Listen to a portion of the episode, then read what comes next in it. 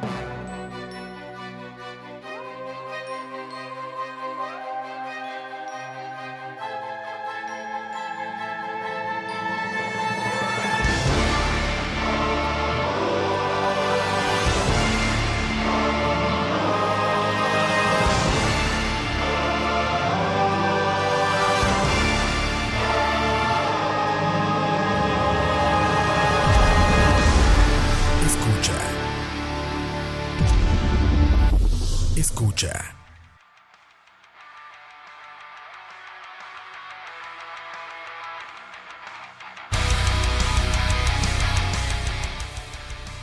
Muy buenas noches, muy buenas noches.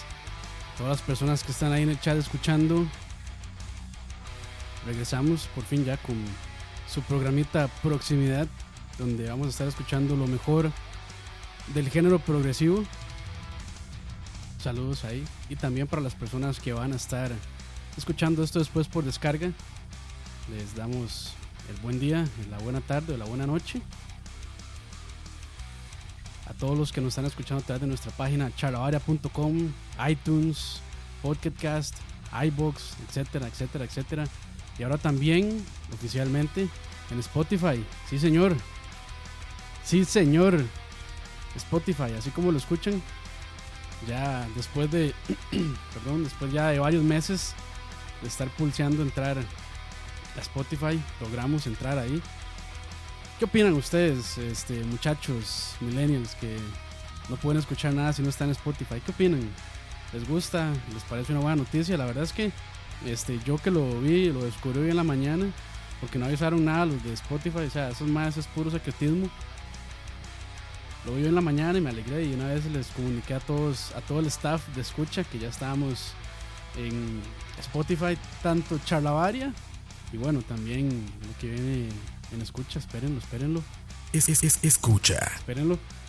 Y también Lack Living and Gaming, este, para los que tal vez por ahí nos escuchen, este, nuestro podcast sobre videojuegos. Entonces, ya sabe, amigo Millennial, que tiene Spotify ahí su celular instalado, no tiene excusa. Ya no tiene excusa para no escucharnos, ya puede escucharnos. Pero bueno, recién escuchamos Oculus Ex Inferni del grandioso y mi favorito personalmente, Paradise Lost, de Symphony X, nada más y nada menos.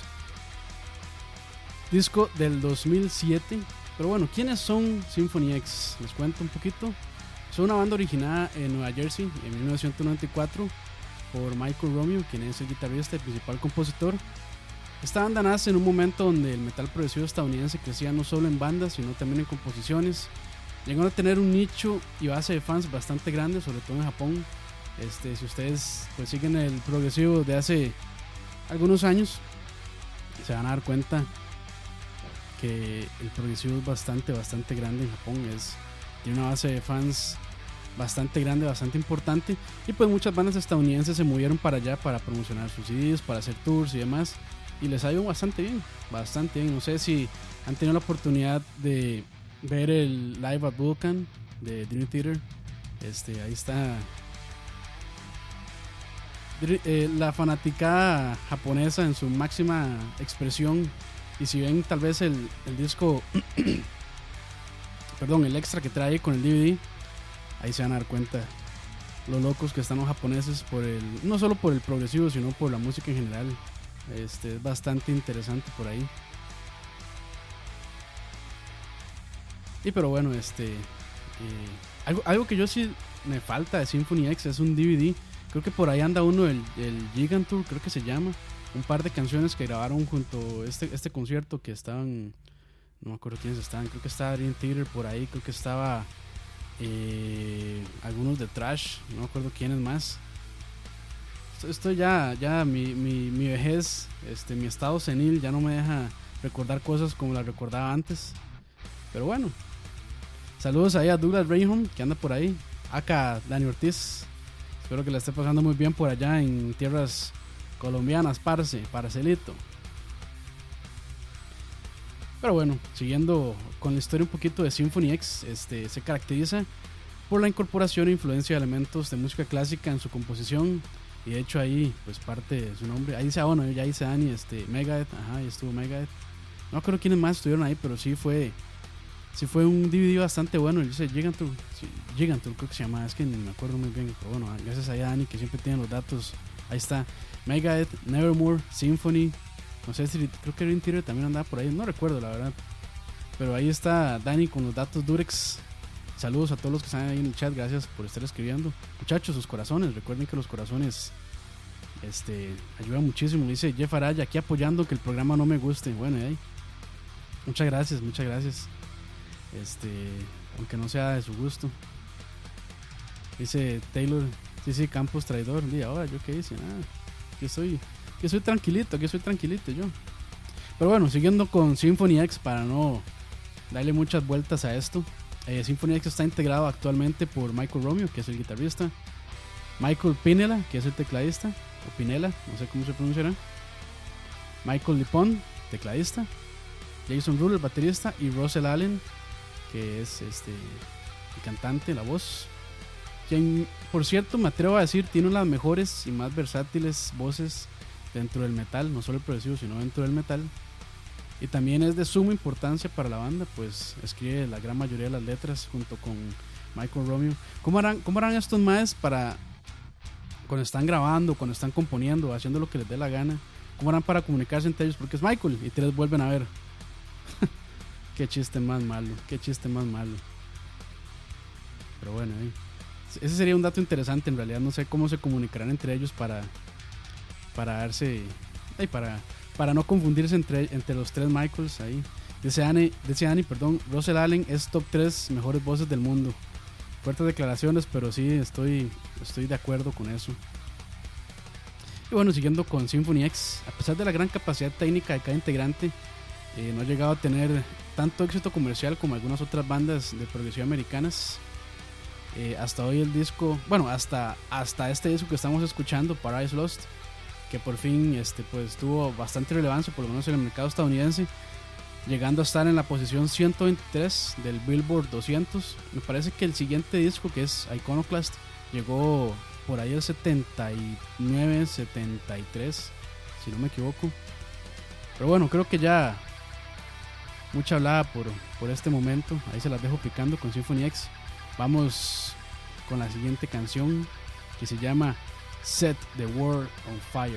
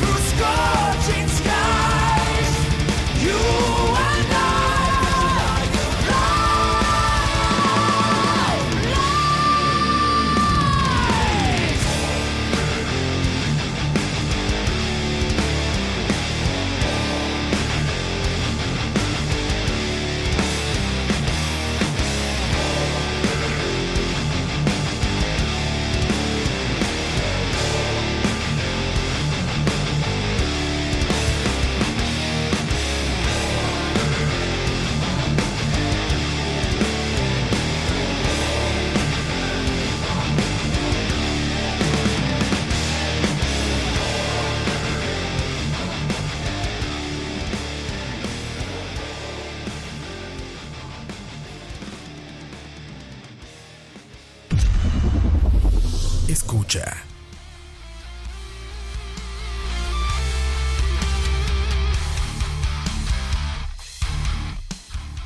No se me vayan a confundir con esa música de fondo. No, no, no, no.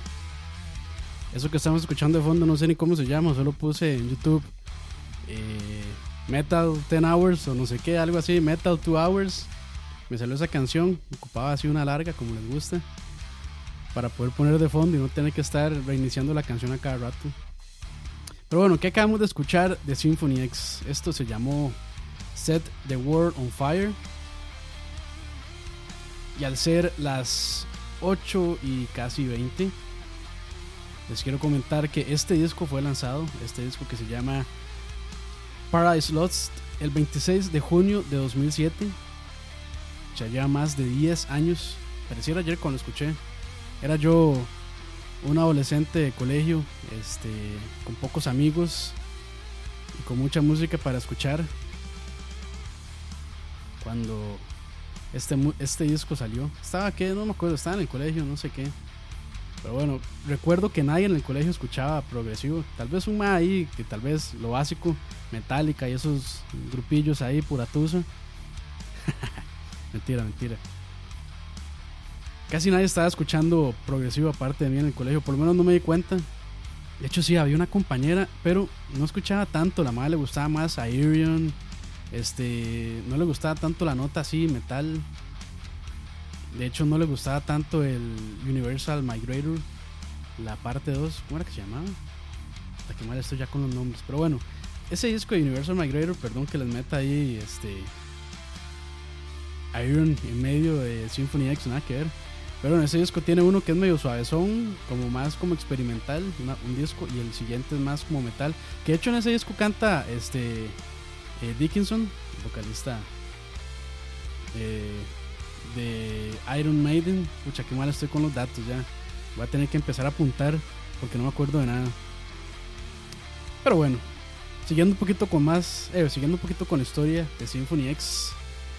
Y este disco en, en sí es un disco, digamos que semiconceptual, semiconceptual, no, semiconceptual y basado en parte libremente por el poema del mismo nombre de John Milton, que fue publicado en 1667.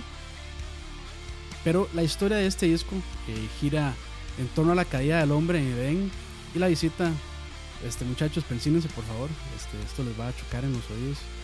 Y la visita de Satanás en la creación, o sea, en el Edén, con tal de dominar al hombre y también pues liberarlo. Mucha parte del disco es contada desde el punto de vista de Satanás, donde incluso se muestra un momento donde él ve el amor entre Adán y Eva y siente compasión por ellos, y donde logra apreciar la belleza y la creación divina. Incluso también llega a decir, eh, bueno, digamos que llega a llorar, el disco no lo dice, creo que sí lo dice explícitamente, pero en la canción que lo dice puede ser interpretada de varias maneras, entonces puede que sea desde el punto de vista de Adán o el punto de vista de Satán, pero sí, si esa canción es contada desde el punto de vista de Satán, pues Satán llora, aunque ustedes no lo crean. Y llora porque se da cuenta que al estar en guerra contra Dios, está en guerra consigo mismo. Conceptualmente es un disco muy muy interesante y pues yo les recomiendo escucharlo completo y ojalá con las letras a la par para que vayan siguiendo toda la trama de la historia. Es bastante bastante interesante. Por lo menos este y pues ver y yo creo que no, o sea, dejando de lado si es satánico o no, yo creo que no es satánico. Digamos, desde el punto de vista de la serpiente o de Satanás, este, de cómo fue que, o por lo menos, cómo fue que este, Michael Romeo y Russell Allen, quienes este, escribieron las canciones, pues eh, se ponen del lado, no de Satanás, pero tal vez sí, como tal vez qué fue lo que él pensó cuando estaba eh, pues ahí tentando a Adán Eva, bueno, más que todo a Eva en el jardín del Edén. Se me hace muy interesante, incluso, o sea, como que lo humanizan un poco. Entonces, pues ahí les queda de tarea si lo quieren escuchar con, con, las, letras, con las lyrics a mano, para que puedan seguir bien la historia. A mí se me, se me hizo bastante interesante ese punto de vista de Satanás. Pero bueno, continuamos entonces con la tercera canción que les tengo por acá, que se llama Domination.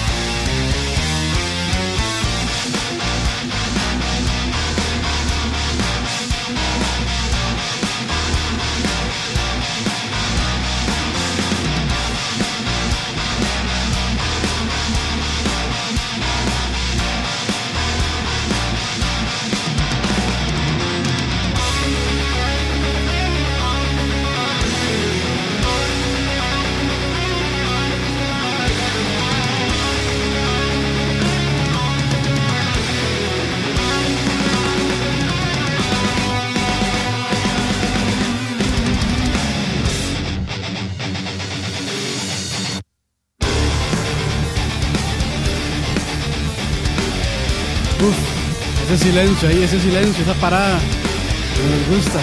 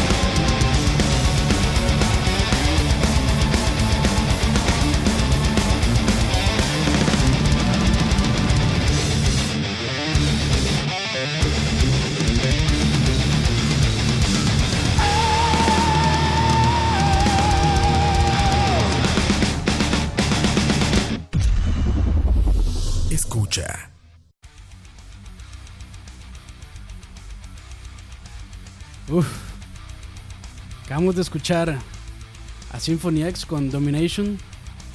Gracias a la poderosa y hermosa voz de Russell Allen. Que ese madre la puede hacer rasposa, la puede hacer toda melódica, toda triste, toda alegre. La puede hacer como le dé la gana. Así como hacen ustedes a sus novias. Esa parada, esa canción me encanta. yo, yo- yo sé que ustedes también. Ahí están de hecho pidiendo que hiciera. Bueno, no. Ahí les, les propuse que hiciéramos. Les propuse hacer una SMR. Este. eh, de que quieren el cosplay. no, no, no. Inventen, inventen. Pero bueno, este, ¿sabían ustedes que el considerado peor disco de Symphony X es el primer disco. Oh. De hecho, el primer disco se llama Symphony X. Digamos, sí, en mi opinión sí, no, o sea, no es malísimo, pero tampoco es tan bueno como otros que han hecho.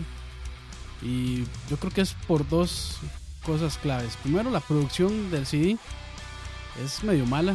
Este, no, no- me gusta. De hecho, no me gusta como suena. Es como muy.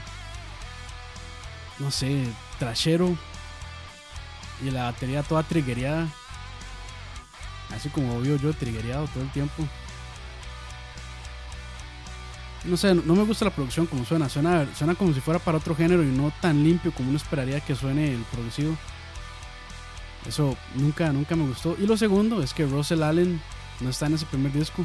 Y para mí es muy difícil pensar en Symphony X sin, sin Allen, sin las canciones, sin las letras, perdón, que él escribe y sin la voz que de ya se convirtió en el signature, se convirtió como en, en lo que en lo que distingue a esta banda.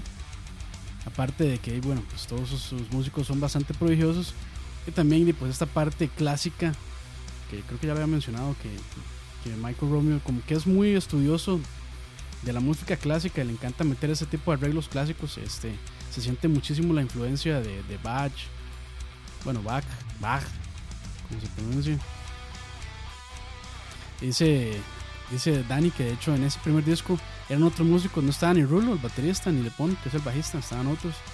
Sí, de hecho creo que han pasado, bueno, no sé, no me acuerdo muy bien si Rulo había iniciado con ellos o no, pero sí sé que Rulo, el baterista, Jason Rulo se tuvo que retirar un tiempo por cuestiones personales, entonces hay un disco que él no pudo grabar, eh, pero no recuerdo este, exactamente cuál, porque mi memoria senil no me lo permite y, no quiero ponerme a buscar en Google hasta ahora, me da pereza. Bueno, ¿qué opinan ustedes de Russell? ¿Les gusta su voz? ¿No les gusta su voz? Este, si es la primera vez que lo escuchan, ¿qué opinan? A mí se me hace increíble la voz. De hecho, este, también ha cantado en otros grupos como Iron y también fundó eh, Adrenaline Mob junto con eh, Mike Portnoy y otros músicos cuando Mike Portnoy se separó de, de Dream Theater. Este, que es como más, mm, bueno, ese disco es más como heavy metal, creo. Pero bueno, ahí tienen otros proyectos de Russell Allen también por si quieren escucharlo, por si quieren deleitarse con su majestuosa voz. Y una vez les aviso que tengan una toalleta de papel a mano por si lloran o por si lo otro también, porque la canción que les voy a poner es otro himno del progresivo. Espero que la disfruten, muchachos. Se llama Paradise Lost a las 8.34 del miércoles 4 de abril, para que vean que no es grabado, porque siempre dicen, ah, es grabado, grabado. Ahí les va entonces, ya saben, toalleta, toalleta papel en mano. Les voy a dar 5 segundos para que la agarren fuerte, no se separen de ella. Ahí les va. Escucha.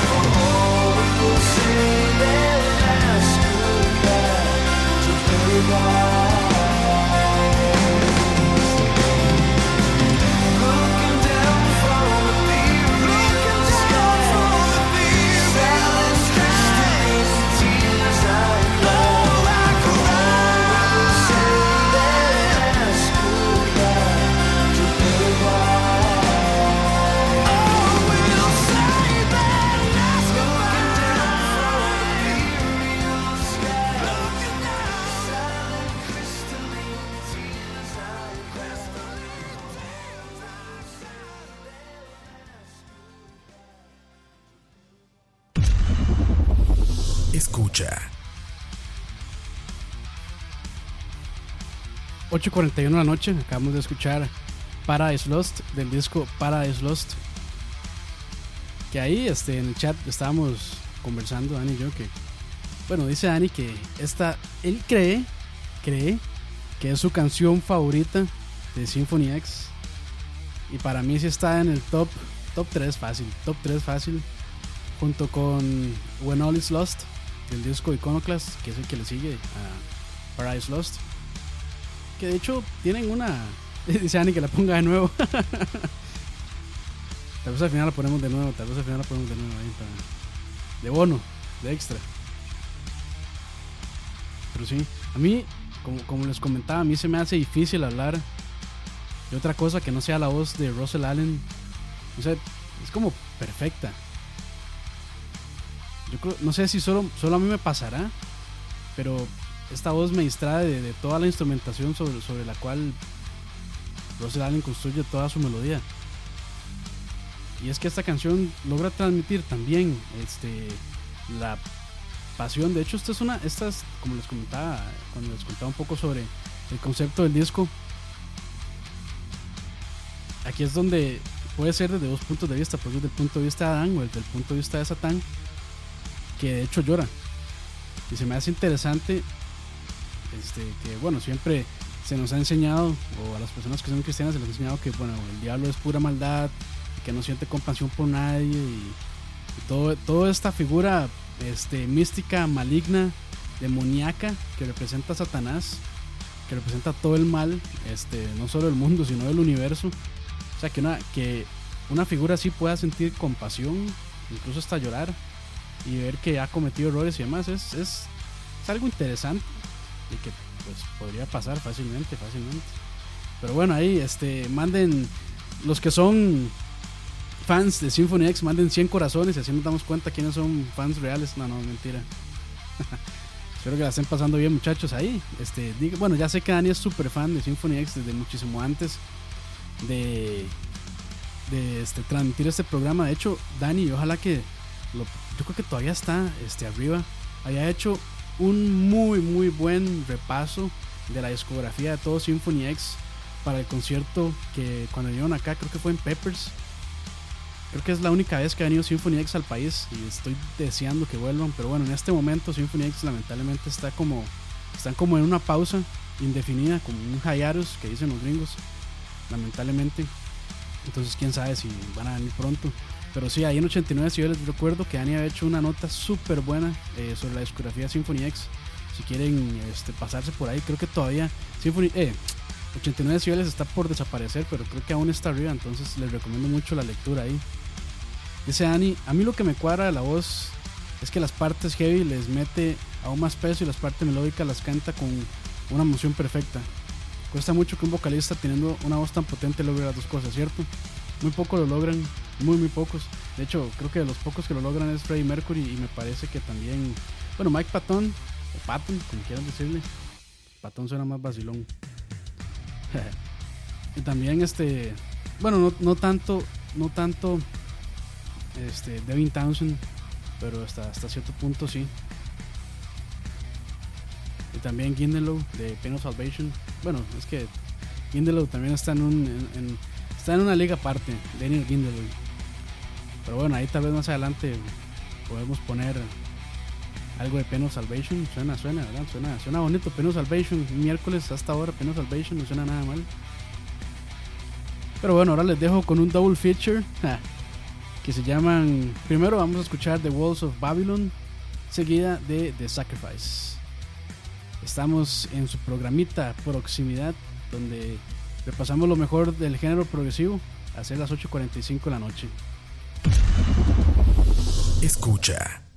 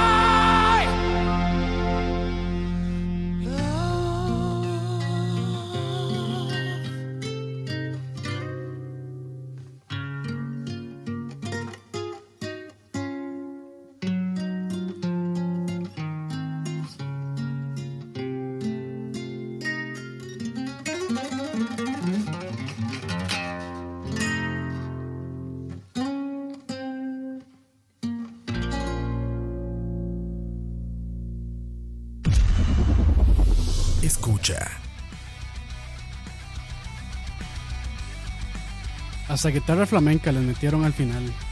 Para que nadie se queje que los que componen progresivo son discriminan géneros. No, no.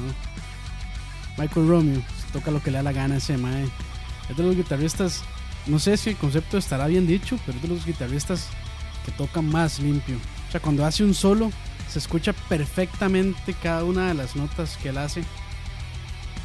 Es increíble, o sea, la capacidad técnica de este mae es increíble. Y, hablando también, ya que estamos hablando de Michael Romeo, perdón, perdón, soy, soy mal locutor de radio. ¿Qué escuchamos? Double feature, double penetration, dice Annie. Primero The Walls of Babylon, seguía de, The Sacrifice, que son específicamente la séptima y la novena canción de 10 canciones que tiene el disco. Entonces ya, este, si saben, si conocen este disco ya saben cuál es la última. Pero bueno, hablando de Michael Romeo, algo que se me hace muy interesante ya para ir cerrando. Ojo ahí, por eso hay que quitar alarmas antes de grabar. Probablemente no lo escucharon, si lo escucharon ahí, disculpas. Como diría nuestro querido amigo Duarte, es en vivo, es en vivo y todo puede suceder. Pero bueno, viniendo de un, de un grupo poco conocido este, en el mainstream del progresivo, si es que hay un mainstream del progresivo, es que todos los discos a partir de Odyssey fueron grabados en, el estudio casero, entre comillas casero, del guitarrista Michael Romeo, que se llama The Dungeon. Este, ahí conforme han pasado los años y de hecho entrevistas que él hace, se va diciendo cómo va creciendo su equipo. De hecho, se, se nota mucho en las producciones cómo van este, mejorando en sonido y cómo van mejorando en producción también. Dice que toda la plata que gana este, se la mete al estudio. Y pues bueno, pero el primero que se grabó al 100% en el estudio, porque Odyssey se grabaron unas partes fuera, fue Paradise Lost. Y bueno, supongo que por eso es que tardaron tanto tiempo entre Odyssey y que salió en el 2002 y Paradise Lost que salió en el 2007. Pero es algo bueno, se tomaron su buen tiempo para producirlo y como no tenían ninguna presión del productor o bueno, de un productor externo, este, o también no tienen ninguna presión por tiempo al crear en estudio profesional, pues se tomaron pues, todo el tiempo del mundo. De hecho, este disco se atrasó. Eh, lo anunciaron creo que en el 2005 y en el 2005 ya dijeron que pues lo tenían bastante cocido y pues no, eh, hubo que esperar seis años, eh, de seis años, dos años más para que saliera. Y pues bueno, también Michael Romeo hace las de, mez, hace las de mezclador y las de ingeniero en las producciones. Me parece muy tuani, o sea, un muy muy dedicado por su arte. Una persona que pues realmente este, detallista que se preocupa porque su disco salga bien y no le deja en manos de otras personas su trabajo, su creación, su hijo, porque básicamente eh, para un músico me imagino que grabar un disco es como tener un hijo, casi casi, igual de cansado, igual de caro, igual de complicado. Nunca he grabado un disco, pero lo, la poquita experiencia que tengo grabando audio, si es que se puede decir, pues tiene, tiene sus tiene su complejidad, no es tan sencillo. De hecho, por eso fue que tardamos, bueno, tardamos no, tardé tanto en regresar con ese programa, ya espero poder hacerlo más frecuentemente. Ya tengo el equipo. Gracias Cargatica por atrasarme como dos meses la, la carga.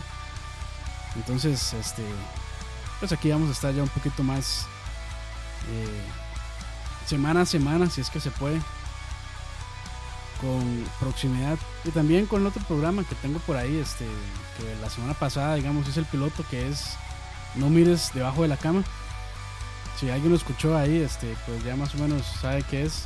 Y ese nombre debajo de la cama es Sin Albur, por aquello, Sin Albur. Ahí leo creepypastas. De hecho, si ustedes saben de creepypastas o de historias acá ticas interesantes de miedo, mándenlas ahí al chat y probablemente este, las vaya a estar leyendo por ahí. Tiene que ser como cuento, no tiene que ser este, un, relato ahí medio, medio, medio porque se hace poco interesante. Ya me pasé a hablar del otro programa, perdón, perdón. Pero bueno, finalizando con este programa, que por cierto, ahí les dejo, les dejo la tarea de escuchar. Algunos de los riffs de la siguiente canción se conectan de una manera muy muy interesante con una canción de otro disco. Este es casi como una precuela, por decirlo así. Entonces, ahí para los curiosos les dejo de tarea. Muchachos, muchas gracias a todos los que están en el chat. Vamos a ver quiénes están por ahí. Bueno, está Ani, Javier Sandoval, Warren Carvajal, Atenea Dante, Macho Guillén, Gustavo S, Gustavo, eh, Jonathan Cortés, perdón, Kevin Alexander, Julio Sandoval, Luis Alfaro, eh, Andrés, AROB Andrés, Fire Draco, Tony Lazo, Jesús Gómez, Valo Peñaranda, Jeffrey también que andaba por ahí. Muchas gracias a todos los que estuvieron conectados, se les agradece muchísimo el apoyo. También a Jorge, no se me puede faltar Jorge, mi amigazo Jorge. Muchas gracias por acompañarnos en esta noche. Eh, espero poder hablar con ustedes el próximo sábado a las 8 de la noche con No mires debajo de la cama y tal vez, tal vez nada confirmado, el viernes con Charlavaria 59, creo que sería ya. Perdón, Dani, perdón, el show debe continuar. Show debe continuar para que nadie, para que nadie se nos enoje, pero no estoy confirmando nada. No estoy confirmando nada. no- este, tómense esto con a grain of salt, como dirían. Porque puede que sí, puede que no. ya saben. Pero bueno, buenas noches a todos los del chat y también este, buenas lo que sea para los que nos escuchan en charlavaria.com, iTunes, cualquier podcast catcher y también recuerden en Spotify. Porque sí, Dani me pidió una complacencia y como es Dani se la voy a hacer. Entonces se viene Double Penetration, Double Feature. Vamos primero con Revelation, cerrando con el disco Paradise Lost de Symphony X del 2007. Y la canción sorpresa, pues ya Dani sabe cuál es. Muy buenas noches a todos. Espero que les haya gustado este programa. Cualquier comentario de la calidad o el aburrido que se pone o que no me interesan las historias, quiero escuchar solo música, déjenlo saber ahí. Les agradecemos cualquier comentario. Bueno, otros, yo soy un amargado y no me gusta. No me gusta que me digan. mentira, mentira. Cuando es constructivo y cuando es bien dicha la crítica, no me molesta para nada. Para que no crean que fue que soy un amargado de mierda. Pero bueno, ya mucha hablada. Los dejo con esto que se llama Revelation. Escucha.